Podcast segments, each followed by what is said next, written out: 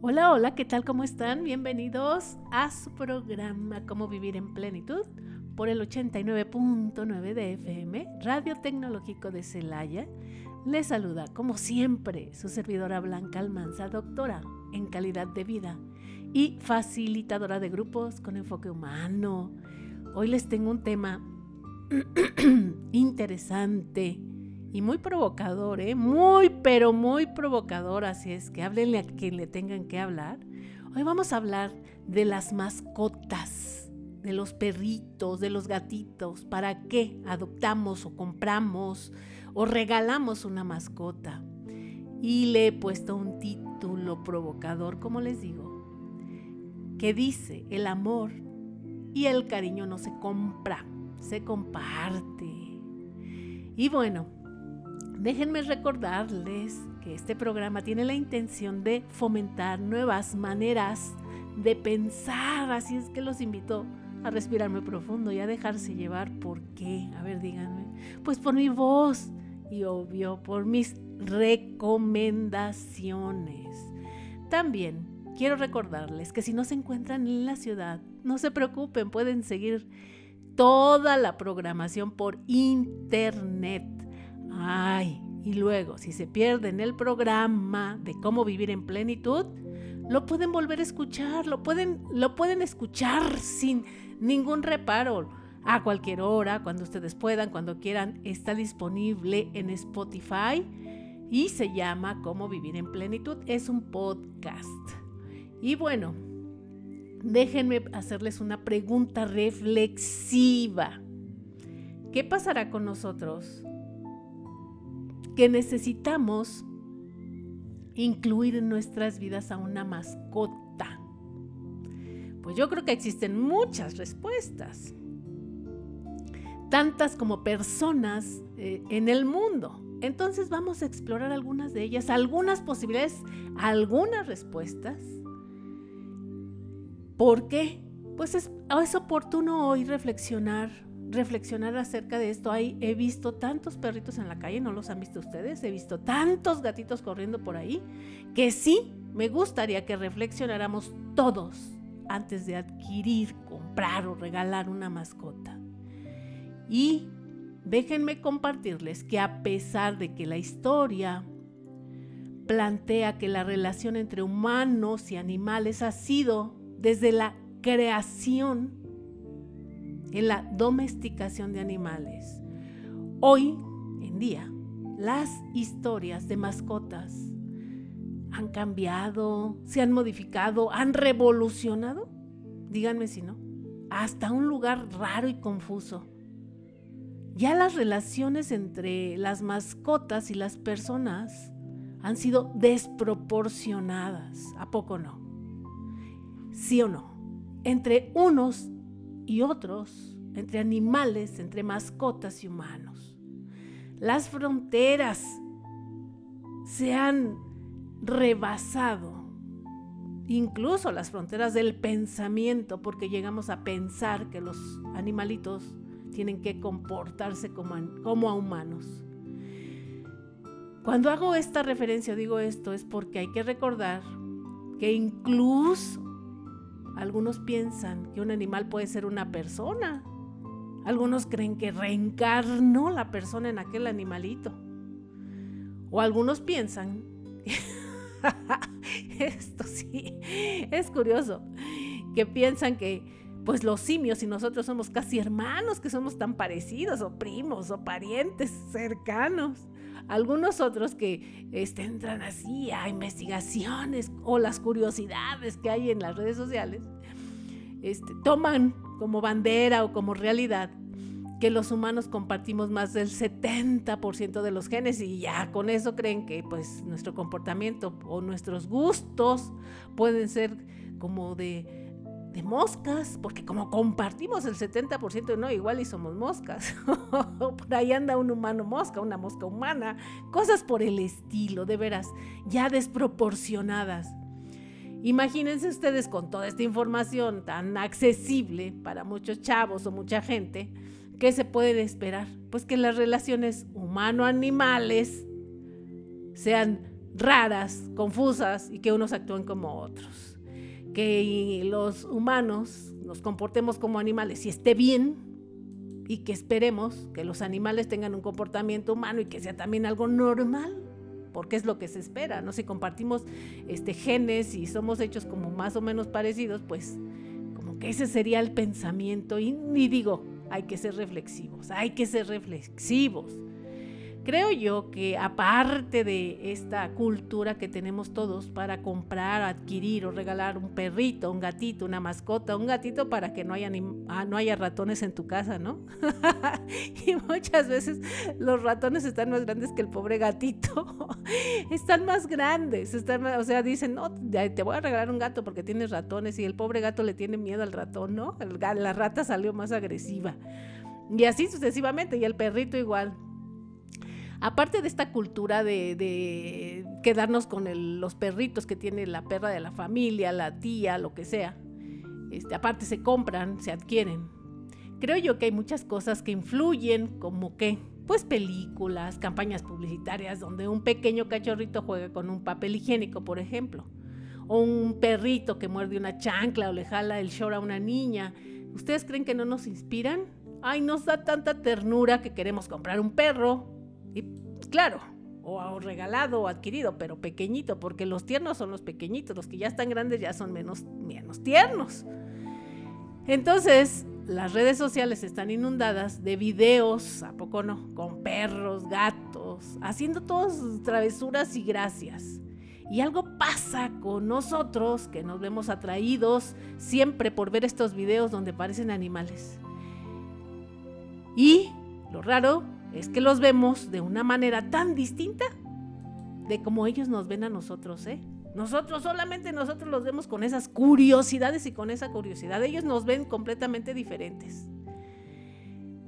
Las redes y el internet también por otro lado, para los que son más, que buscan curiosidades más allá de videos, se meten a investigar y hay muchos artículos, ya según esto, más profesionales, hechos con más seriedad, estos artículos.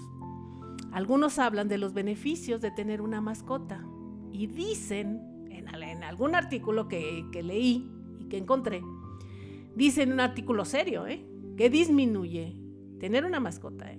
disminuye el estrés y que ayuda a los niños a desarrollar estas habilidades socioemocionales que también facilita el tener buenos hábitos. Y algunos de estos estudios hablan de los beneficios y explican la conexión humana con los perros, sobre todo los perros, los perros principalmente. Se sabe que estos tienen la misma estructura cerebral, cerebral, o sea, los perritos.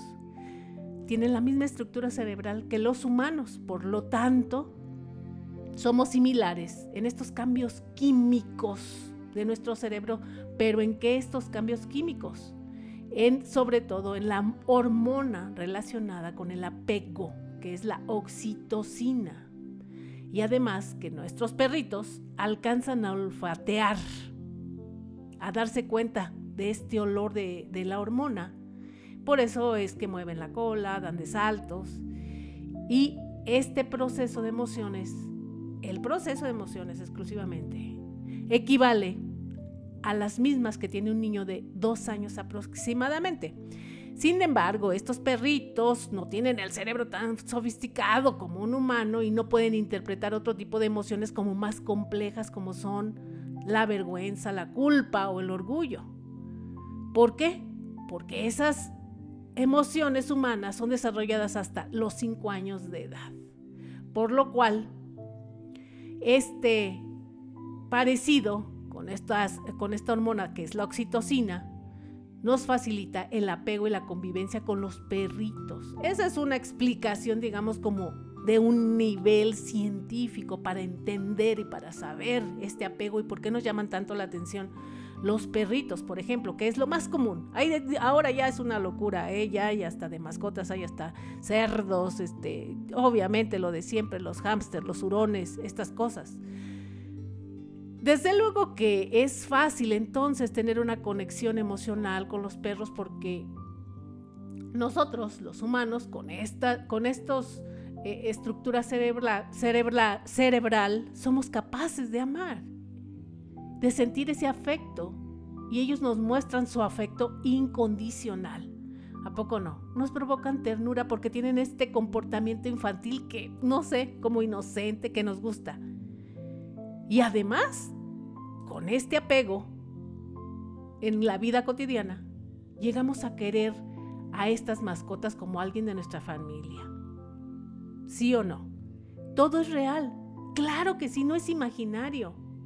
Sin embargo, es prudente observar los comportamientos humanos que muchas veces pervierten y desvirtúan las relaciones entre perros y humanos. ¿Por qué digo esto? Por lo que veo hoy, con asombro, y sí, me sigue asombrando, y me sigue asombrando, no me espanta, pero me asombra. Porque hoy en día es probable que alguien prefiera tener un perro a tener un hijo. Porque sí está ese instinto maternal o paternal incluso hasta ese grado de responsabilidad o de dependencia. Igualmente a un perro que a un niño. Pero hay diferencias, ¿eh? hay diferencias. Y es que el perro no protesta si le sirves la leche caliente o fría. No discute, no hace berrinches, no discute si le gusta más el plato o el vaso con las figuras de dinosaurios o de trenes, etc. Y un niño sí. Entre un perro, una mascotita, y un niño, no hay que procurar esta educación. No hay que estar al pendiente si el, el perrito, el niño prefiere quedarse viendo la televisión o jugando videojuegos hasta la madrugada el perro no.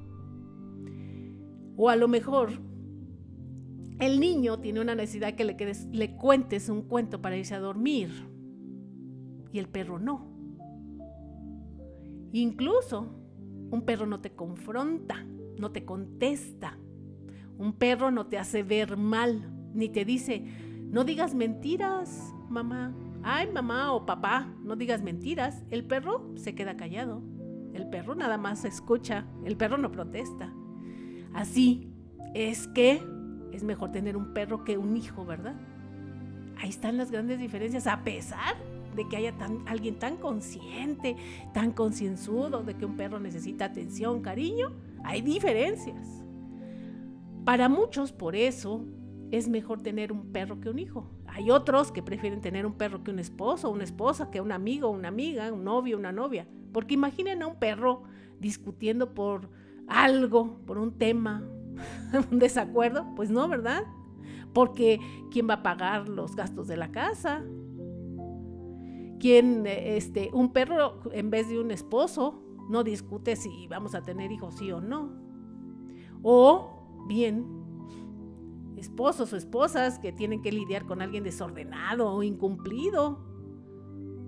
O Imagínense a alguien que tenga que tolerar a un parrandero, a una parrandera o a un alcohólico. Claro que es mejor recibir el amor de un perro que no discute y que no tiene estos comportamientos tan humanos. Es mejor un perro. Hay que reflexionar en esto. ¿Para qué lo queremos sustituir, qué necesitamos y cuáles son nuestras necesidades de cariño y cuánto estamos dispuestos a dar. No está bien ni mal, como siempre digo y lo repito, no está bien ni mal, pero muchas cosas las hacemos de manera automática o porque queremos imitar a alguien y creemos que con una mascota se resuelve todo. Luego necesitamos y queremos una raza exclusiva, porque esa es la linda, la bonita, la que le vi a un artista que tenía así, este, toda toda hermosa en una este, mochilita, en una bolsita y era su compañía. Esos son estereotipos a los que nosotros nos queremos parecer y no somos conscientes de nuestro contexto de vida y de nuestra situación económica o que tenemos hijos, tenemos que tener responsabilidades con nuestros propios hijos y que no nos alcanza ni la vida ni el tiempo para cuidar una mascota. ¿Cuándo se decide adquirirla? A ver, díganme. Pues claro, así como les digo, hay infinidad de respuestas. Hay infinidad, todas distintas, únicas. Aunque muchas veces rayan en la justificación o bien son decisiones circunstanciales, o sea, por las circunstancias, no lo pensé, me la regalaron, este, pues la quise compadecerme del mundo mundial porque hay tantas mascotas y yo dije, ay no, tengo que hacer una obra buena y quise adoptar una. Aún adoptando se fomenta y se fomenta la adopción. Primero se fomenta a comprar, ahora se fomenta la adopción. Definitivamente cualquiera de las dos no debería de suceder, no debería de existir porque tenemos una alta población de perros, ya sea viviendo en las casas y viviendo en las calles. Ni siquiera valoramos los pros y los contras de adquirir una mascota. Y ya les dije, así tiene que ver con absolutamente todo, hasta dónde vivimos, a quién vamos a afectar. Una, una mascota tiene que ver con una familia. Así me digan lo que me digan, ¿no? Es que es el perrito de mi hijo. Pues sí, pero ladra. Sí, pero si le pasa algo, ¿quién lo va a llevar al veterinario? Sí, pero si el perrito este, ensucia el piso, la gente que vive ahí Sí, pero si el perrito vive ahí hay alguien alérgico, nada de que, no, es mi perro, yo lo cuido. El colmo es que cada uno de los integrantes de la familia tenga su propia mascota, ese es el colmo. Un perrito es de la familia y toda la familia tiene que, un perrito, una mascota es afectada por la mascota. No, no, no hay manera de hacerle, no hay manera, de verdad. Necesitamos vivir más en esta conciencia de comunidad y cómo afectamos a los otros, así sea nuestra casa. Y es que hay datos, de verdad, muy alarmantes, que muchas veces no se publican, solamente que uno los busque y dejan ver nuestro comportamiento. ¿Sabían ustedes que México es el país en Latinoamérica con más población canina en situación de calle? Hasta hace algunos años se calculó, y es que no hay datos así muy confiables, ¿eh? porque no todo está tan registrado. Hasta hace como tres años se calculó que en nuestro país había una población aproximada de más de 23, 23 millones de perros y que el 70% de estos perros, el 70% vivía en situación de calle. ¿Y cuál era la razón o cuál es la razón más importante o más relevante, el abandono y la, la negligencia y el descuido. Cuando los perros son chiquitos caben muy bien, son fantásticos, son chistosos, nos gustan, y cuando crecen y empiezan a hacer travesuras, a mordisquear todo, a hacer agujeros, etcétera, a comer mucho, la gente ya no puede cuidarlos. Y los deja salir y salen a la calle y ahí están, ahí están. Entonces, nada más entendiendo estos datos, todos deberíamos de preocuparnos, sobre todo los que queremos a nuestras mascotas, los que queremos a nuestras mascotas. Pues los perros en la calle, díganme si no, sufren por falta de comida, agua, falta de un techo donde dormir, expuestos a morir atropellados por los autos. ¿Y a poco no es doloroso eso? Eso duele cuando tú ves que alguien este, mata a un perro, hay de todo, hay gente muy, muy este, enferma que los pone a pelear, hay gente muy enferma que los mata, los envenena, etc. Eh, eh, inhumano, eso es inhumano, inaudito. También, ¿qué es lo que causa todo esto, eh, todo este, esta población de perros callejeros? Pues nada, casi nada. Un foco de infección que tenemos en las calles. Vas caminando y te encuentras que un perro defecó por aquí, por allá, de verdad. Tan solo en la Ciudad de México, en la Ciudad de México, y no son este, datos de ayer, ¿eh? son datos de hace un año. En la Ciudad de México se producen 700 toneladas de heces fecales de perro al día. Al día en la Ciudad de México. Y no digo en, ninguna otra parte del país porque no hay ni datos, porque no se tiene contemplado los datos. Imagínense, y estas heces fecales andan en el ambiente, así, así de dramática está la cosa, ¿eh? Para los que les gusta mucho comer en la calle y pararse en el primer, o sea, atorarse en el primer alambrito que encuentran, el primer puesto de tacos, pues ahí andan estas heces fecales volando. Y estos desechos afectan la salud de las personas y están, de verdad, esto está relacionado con más de 100 enfermedades distintas. ¿Y 100? ¿A qué hora se las voy a decir? no me alcanzaría el tiempo para describirles todas, todas las enfermedades que se, que se manifiestan a raíz de este, de, pues, el excremento de los perritos y de los gatitos, los orines, imagínense. Claro que se han hecho esfuerzos, pero los albergues no, no, para perros no resuelven el problema, porque de cada 10 perros que llega a ser recogido, déjenme decirles, de cada 10 perros en la Ciudad de México, 9 son sacrificados. Imaginen tan solo en la Ciudad de México, estos datos que allá hay más registros, les digo, en la Ciudad de México se sacrifican más de 10 mil perros cada mes. Así, así, así nada más, para que se den una idea de cómo le hacemos y cómo le estamos haciendo. Y este, más y más y más perros y gatos, perros y gatos, multiplicándose.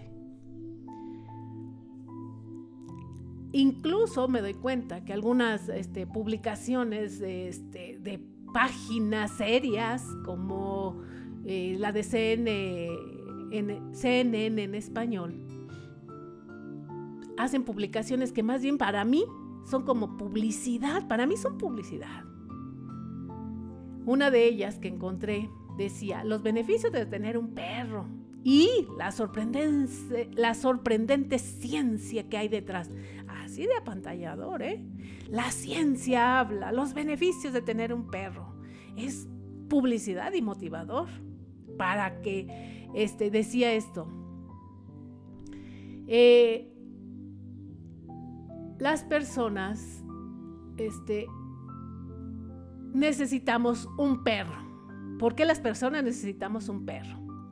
Cuando leemos el artículo, este artículo habla de que se hizo un estudio en Estados Unidos, Canadá, Escandinavia, Nueva Zelanda, Australia y Reino Unido y dice que el tener un perro se asocia con la reducción de muerte prematura hasta el 24%. También dice que si una persona ya ha sufrido un derrame cerebral o ha sufrido un infarto, tiene menos, menos del 31% de probabilidad de morir a causa de dicha enfermedad o dicha, dicho accidente.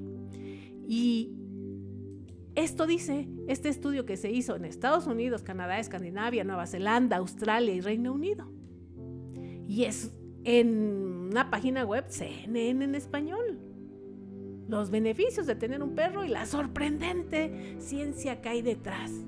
Claro que para cualquier persona suena, wow, hay que tener un perro. Pero si seguimos leyendo el artículo, explica que es por salir a caminar con los perros. A ver, que es por caminar con los perros. Entonces, díganme ustedes, reflexionen. Obviamente no es el perro el que hace estos milagros de reducir la probabilidad de muerte, es la caminata, es caminar. Así de simple. Ahora vámonos más allá, vámonos más allá de este tema.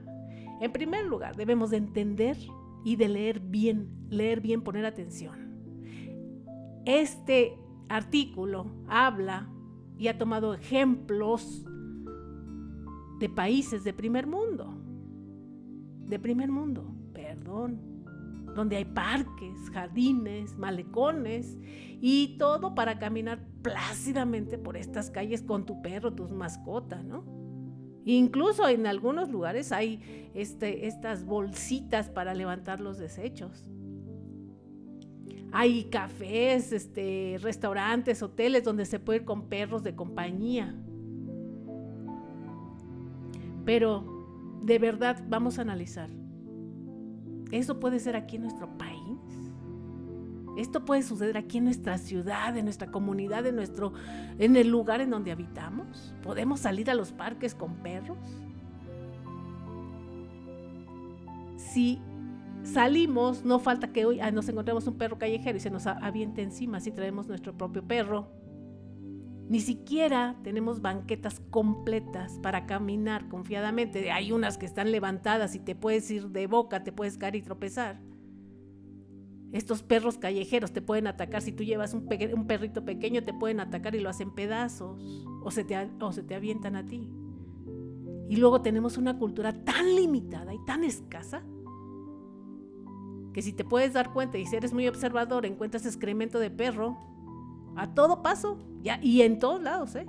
sea donde sea, no hay aquí, es cuestión de educación, no tiene que ver con, no tiene que ver con esta parte que, como dicen muchos, esta parte, eh, este, no, pues que de nivel socioeconómico alto, medio, bajo, no, es educación.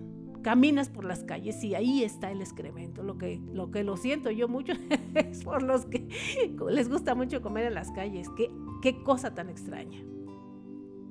Las personas cuando sacan, y de perros callejeros y de perros de, de verdad, estos excrementos que encuentras en la calle no son exclusivamente de perros callejeros, ¿eh? Es también de personas que salen con sus perros y que sacan al perro para que se haga en la calle, no se haga en la casa. Qué cosa tan rara. Los perros que viven en las casas también lo sacan para que el excremento vaya y lo tiren a la calle. Qué falta de educación y qué falta de responsabilidad.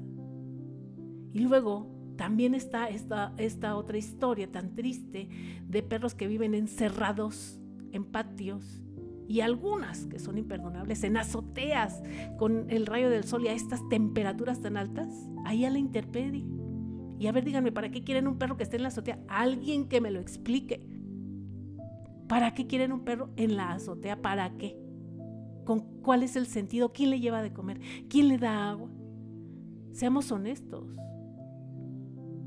seamos eh, eh, eh, reflexivos. Hay personas que incluso tienen un perro tipo San Bernardo, un labrador, un boxer, un, un este, Alaska, en estos, en estos este, temperaturas tan altas.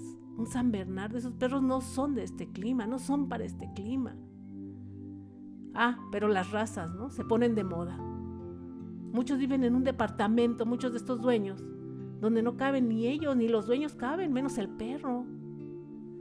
Es probable que cuando se piense comprar o adoptar una mascota no se haya considerado que comen y entre más comen, sea la raza más grande, más pequeña, entre más grande más va a comer, más va a defecar, que entre más defeque más hay que limpiar y más bacterias y bichos en contacto con los pues con los miembros de la familia va a haber.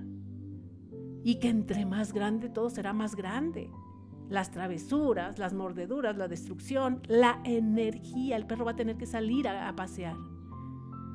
Incluso es poco probable que se piense muchas veces en los, miembros, en los miembros de la familia, si hay bebés, si hay niños, si el perro muerde al niño, si este, la transmisión de enfermedades al contacto con las mascotas, sobre todo cuando este, una persona en la familia está en un tratamiento, no sé, de, de cáncer, por ejemplo, el sistema inmunológico está debilitado en estos tratamientos. O bien la fragilidad de los niños y mujeres embarazadas al inhalar partículas que se desprenden de la orina y del excremento de gatos, perros o hámsters cuando hablo de perros es porque es lo que más hay, ¿eh? pero no quiere decir que esté excluyendo a ninguna mascota. ¿Y qué pasa con nosotros, con los humanos, las personas? Queremos, como dicen hoy, humanizar a nuestros, nuestras mascotas, humanizarlas, a nuestros perritos. Yo creo que más bien las objetivizamos, las tratamos como objetos, más que como humanos. Y hoy, ya después de algunos años, nosotros, de estar en esta observación y, humanizarlos, no sé por qué se ha vuelto en el mundo una tendencia, incluso en nuestro país, en México, de adoptar o comprar perros, como les decía, perros, gatos, hurones. Y hoy les dicen perrijos y gatijos, como parte de una loca evolución, así como que eh, interespecie, ¿no? Somos iguales y que no sé cuánta cosa, o sea, ya todos raros, todos ya no se saben de qué o qué, qué es quién y cómo le hacemos con qué. Yo creo que caemos en esta confusión porque ese intento de tratar a los perros y gatos como humanos se acerca más a tratarlos como objetos, lo que les digo. Y es que si los vistes con ropa, no los vistes como ellos quieren, ¿o sí? ¿O les preguntas? ¿Les preguntas a tus mascotas? Obviamente no, porque no te contestarían. Se visten y se les pone lo que el, amo padre o madre o madre, madre amo, lo que se quiera decir, como a ellos les gusta. Se les compra los juguetes, carriolas, se les entretiene, más desde nuestra necesidad humana, de la nosotros que la de ellos, más desde mí que desde él.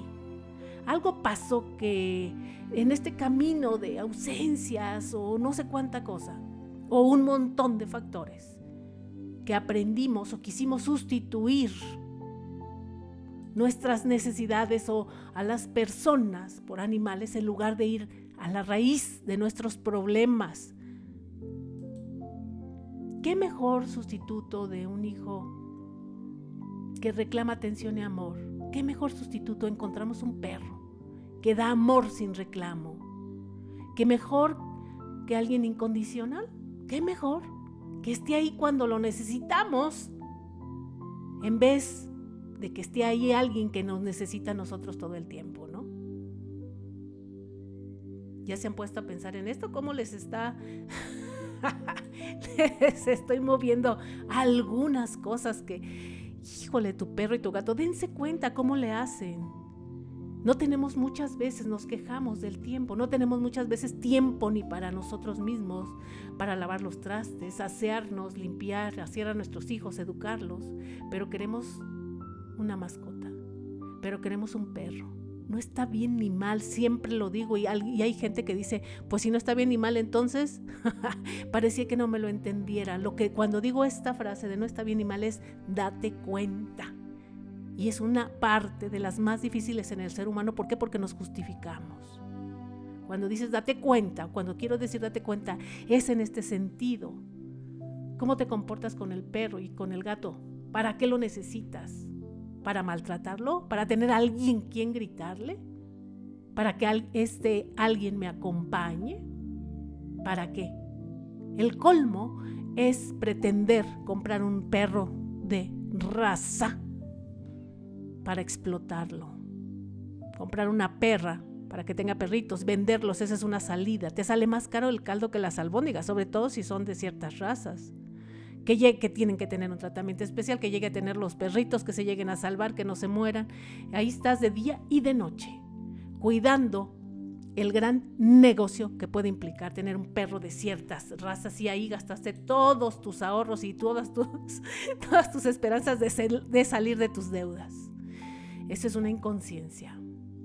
Y luego Déjenme explicarles que al parecer vamos a la alza con esta tendencia de que los perros, las mascotas, los gatos, los perrijos y los gatijos y todo lo que se pueden imaginar.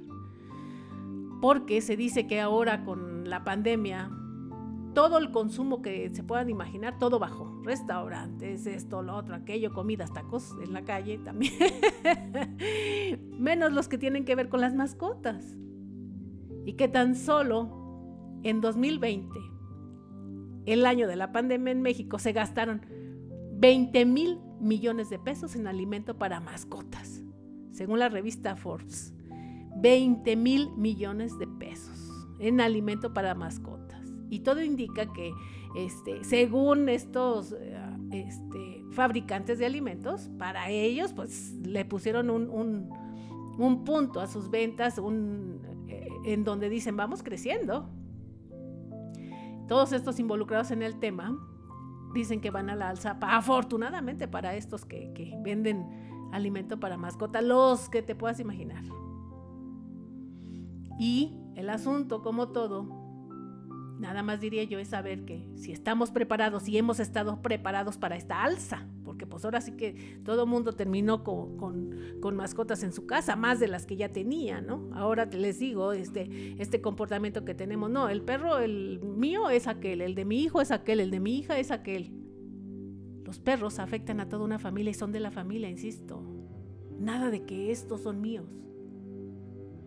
Todo ya parece insuficiente en cuanto a servicios humanos para los humanos, todo parece insuficiente, sí o no.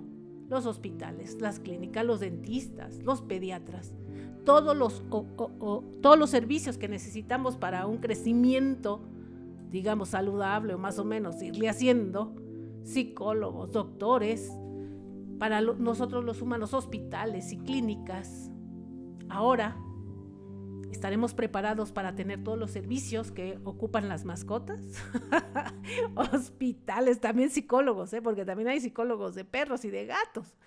Hasta hoy yo no he podido, ¿verdad? Este, no, he, no he aprendido a, este, ese idioma, no he aprendido ese idioma.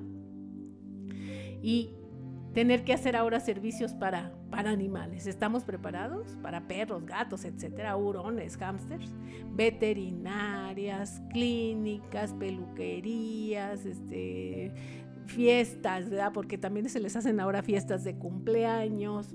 Si habrá suficientes servicios y sí podremos, aparte de atendernos todos nosotros y nuestros hijos, todas las necesidades de los perros y los gatos, aparatos para, este, ¿cómo se llama? Los perritos enfermos, los perritos que requieren diálisis, los perritos que requieren pañales, absolutamente todo. Ni siquiera hay suficiente para los humanos. Ni siquiera, ¿eh? Mucho menos estamos preparados para todos estos, para todos estos servicios que van a necesitar los perritos. Porque, fíjense que, díganme si no se sorprenden Hoy es de verdad, bueno, es de sorprender y vamos a seguirnos sorprendiendo. No me espanta, pero sí me sorprende que podamos comprar casi toda clase de mascotas por, por internet, ¿eh? en estas plataformas que hay de compras, Mercado Libre, Amazon, etc. ¿De verdad? Puedes comprar un perro, un gato, y no estoy dando ideas, ¿eh? Un perro, un gato, un hurón, un hámster, un cuyo, una víbora. Así de sorprendente es la vida. Incluso con estas ganas de complacer a la clientela y las necesidades. Imagínense ustedes en esta modernidad de país en donde como si no hubiera un montón de necesidades primarias como la educación, la alimentación y la salud en una sociedad, en una comunidad. En la Ciudad de México, con bombo y platillo, anunciaron una clave única de registro para los animales de compañía clave única, como el CURP de los humanos, así con bombo y platillo como si fuera la gran cosa. Está muy bien para un país que ya tiene resueltos muchos temas, pero un país como nosotros, que no tenemos resueltos muchos temas. Una identificación para los animales. Ya todos bien avanzados, bien modernos, fíjense, imagínense. Y seguramente el primer país en Latinoamérica, el primer país del registro único de animales de compañía. RUAC, se llama RUAC, no CURP. Pues lástima, lástima que eso no resuelva los problemas que tenemos en cuanto a perros callejeros, perros olvidados en las azoteas, perros maltratados, comercialización de perros, comercialización de perros. Sin permiso, sin ningún registro, sin ningún control, nada más por comercializarlos por venderlos, para promover estos perros de ciertas razas y etcétera, etcétera, ¿no? Yo me acuerdo que en algún momento yo siempre fui criada con perritos, déjenme, y les está hablando una persona que ama los perros y que tengo, y que tengo, y sé de lo que hablo. Yo siempre fui criada con perros en la casa de, desde mi familia, desde mis padres. Todo el tiempo hubo perros, todo el tiempo hubo perros. Y era más hacia este uso de, este, el perro no era como la mascota consentida, ni ay, qué lindo, ni nada de esto. Era más hacia el perrito que anunciaba si llegaba alguien, porque vivíamos en una casa que tenía como un patio, un jardín, no jardín, era un como corral muy, muy grande. Y entonces, este, si tocaban a la puerta, pues el perrito anunciaba, ¿no? Era una forma de, anunciar. De todos modos, hubo quien se metía a robar ahí ciertas cosas, ¿verdad? Que la herramienta y cosas así. De todos modos se metieron a robar y todo pasó, ¿verdad? Pero porque desde siempre ha habido robos, nada más que ahora hay más. ahora hay más y, son, más, son más violentos. Pero siempre yo me he criado con perros y me encantan los perros y toda la vida, creo yo que toda la vida he tenido un perro y como en este sentido de, de este, del que cuida, del que el perro que está ahí en el patio y estas cosas no el, perro que se duerme en mi cama, no, no, no, no, no, no, por favor. Este, cada quien en su lugar, ¿no? Cada quien, el perrito es el perrito. Pero también me, me, llegué a contagiar de esta parte, así de la raza fulanita, la raza esta, o para mi hijo, ¿no? Para, Nuestros hijos jamás, jamás se van a ocupar a los seis años, ¿no? Que para que se eduque y pero y se comprometa y que tú le vas a limpiar, ¿verdad? Y tú le vas a dar comer, ahí jamás lo van a hacer. Termina casi siempre, pues digo, la mamá, el papá, pues, como siempre anda no sé dónde, siempre anda allá disfrutando de el fútbol y las cantinas, pues tampoco. Entonces la mamá que hay medio que se pone a lavar y el perro, el pobre perro anda ahí siguiéndola, pues ya se compadece del perro y le da de tomar agua y le da de comer y ya está, ¿no? No, no, no, así que diga, pero es que es tu responsabilidad, es puro alegar, puro alegar. Tú dijiste, si no, ya no te lo voy a comprar. ¿De quién es la responsabilidad? Desde el momento en que se lo compras, el que lo compra, o el que lo admite, o el que lo va y lo adopta, desde ese momento ya adquieres una responsabilidad. ¿Quién? La mamá.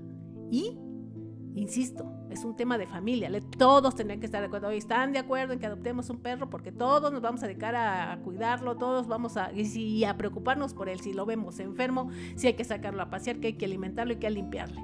Y nada de que te toca o me toca, nada de eso. Todos. Es un interés el que se le tiene que tener. Entonces, este, les estaba platicando. Y yo me acuerdo que en aquel momento, en un momento de mi vida, he tenido de muchas razas de perros y les ha pasado de todo. Incluso alguno lo atacaron y lo mató un perro más grande, así de ese tamaño, y yo, imagínense, deprimidísima durante una semana, dos semanas, porque me sentía culpable de haberlo sacado a pasear. Era un perro muy pequeñito y lo atacó un perro grande y antes no me atacó a mí, no, fue un, un tema horrible. Hace poco también salí con dos perros pequeñitos que tengo, dos razas chicas que tengo, y me volvieron a atacar otros perros. A uno de mis perros le dejaron lastimado casi a punto de morir. Hicimos todo lo que se pudo y se salvó el perrito. Pero a mí me dieron una arrastrada, cuatro perros. Imagínense yo, si, no sé de lo que estoy hablando. Y cuatro perros que salieron de una casa. No eran perros callejeros. Pero de ese tamaño, de ese tamaño están las cosas. Hay algunos lugares, algunos, este,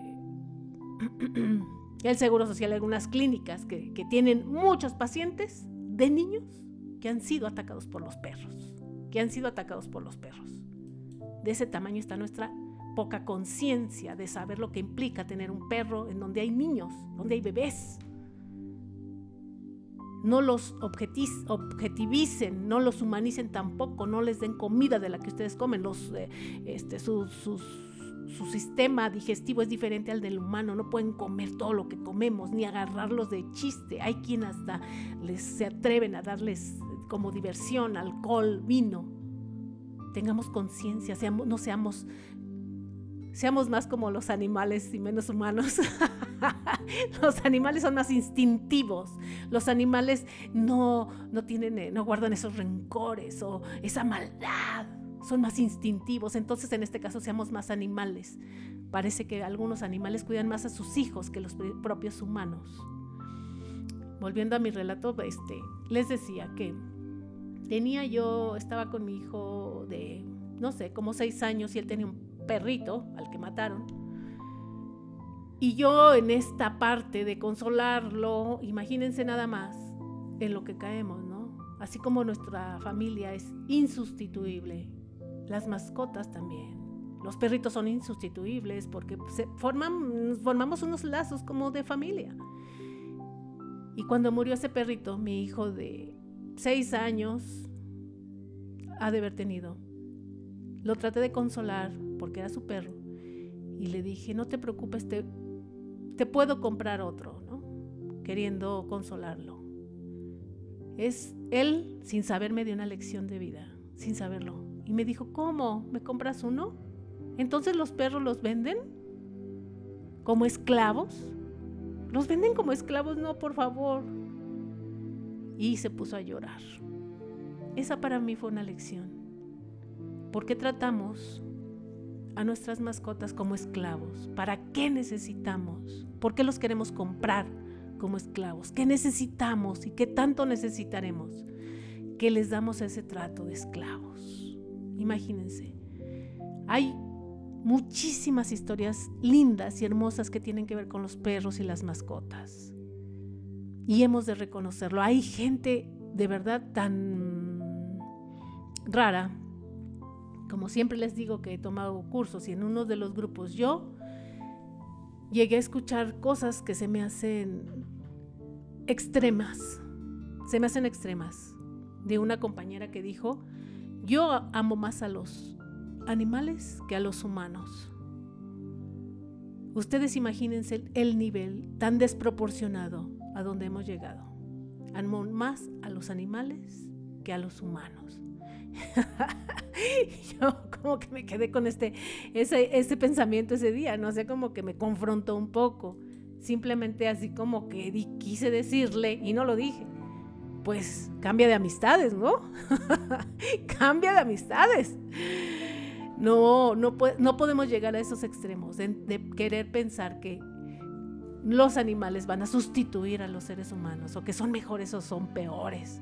No los podemos jerarquizar en este punto de justificar. Entonces, por eso estoy enamorada del perro, no me voy a casar con el perro, o va a dormirse conmigo el perro o el gato, es antihigiénico, es no natura. Un perro tiene su lugar, los humanos tenemos nuestro lugar y si no queremos pasar esas fronteras como se han pasado y gracias a ese pasar de fronteras y no ponernos nuestros propios límites, es que tenemos tantas condiciones de salud que nunca nos hubiéramos imaginado.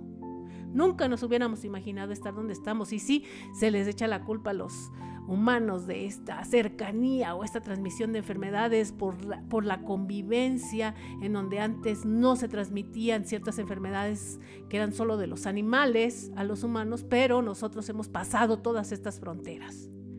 Me gustaría que reflexionaran. ¿Para qué quieren un perro? ¿Para qué quieren un gato? ¿Para qué quieren un hámster? ¿Para qué? ¿Para qué quieren un hurón? Los hámster y entiendo yo que te lo piden en la escuela cuando estás estudiando psicología y el comportamiento humano y explorando y apuntando, pero de verdad, ¿quién lo va a cuidar? ¿Quién lo va a ver? ¿Para qué lo necesitas? ¿Cuál es tu necesidad? Pregúntense eso. Nada más se la pasan comiendo y haciendo, comiendo y haciendo y hay que estar, es una limpieza exhaustiva. ¿Por qué? Porque los orines son impresionantemente desagradables. Claro que la gente se acostumbra al olor donde hay perros, igual luego, luego que entras sabes por qué huele a perro. Donde hay gato, donde hay hamsters. Los alimentos, nuestra alimentación, todos los alimentos deben de ser preparados en, entre más higiene haya mejor. Si no necesitamos, los perritos son increíblemente lindos de compañía, sí, cuando alguien vive solo, pero necesitamos reflexionar y entender que los que necesitamos ese cariño y esa compañía somos nosotros, no ellos. Quiero llevarlos a esta reflexión con una frase de Aristóteles que dijo, todo cambia, pero lo que existe en la tierra tiene una función, un lugar, su logo. La inteligencia que dirige, ordena y da armonía al devenir de los cambios se produce en la existencia misma. De los cambios que se producen en la existencia misma. Así es, todo cambia, pero con lo que existe en la tierra tiene una función. Tiene una función y no hay que pasarla por alto. Ojalá y que reflexionemos y que yo los haya dejado muy picados. Es, hay, un, hay una parte de un capítulo de uno de mis libros que habla de esto y profundizo. Así es que los invito a que compren mis libros de Alfa Omega, de una servidora blanca, Almanza. Y me despido esperando que hayan reflexionado tanto y que cuiden a sus mascotas y que si no tienen espacio, no tienen lugar, no tienen que tenerla, no es obligatorio y no es porque esté de moda como hoy está de moda la adopción. Hasta la próxima. Bye bye.